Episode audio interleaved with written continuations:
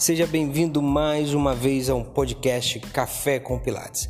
E hoje eu quero falar do principal recurso utilizado dentro do Pilates, as molas. Então fica ligado porque a gente já vai começar.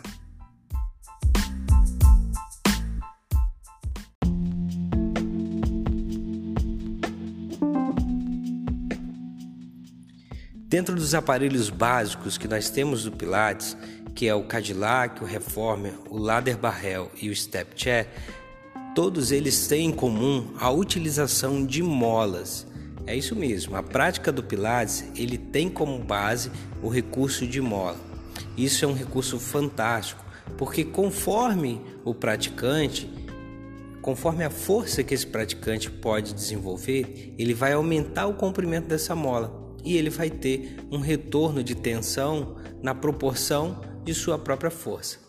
Ou seja, quanto mais eu estender esta mola, maior vai ser a tensão de retorno dela.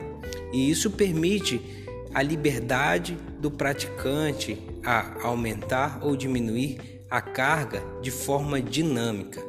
Além disso, todos os aparelhos vão contar com vários pontos de apoio, o que vai me dar a possibilidade de ter vários vetores de força.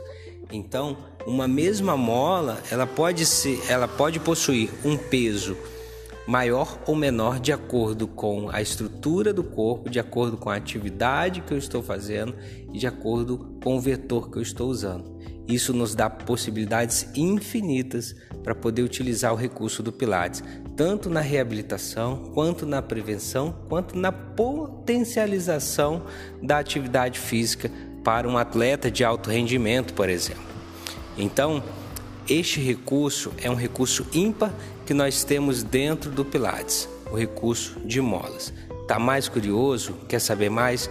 Entre em contato com a gente pelo Instagram ou pelo Facebook. Pilates Bios, a gente está à disposição para poder te atender. Valeu, muito obrigado por você estar ouvindo este podcast. Divulgue compartilhe. Valeu, um abraço.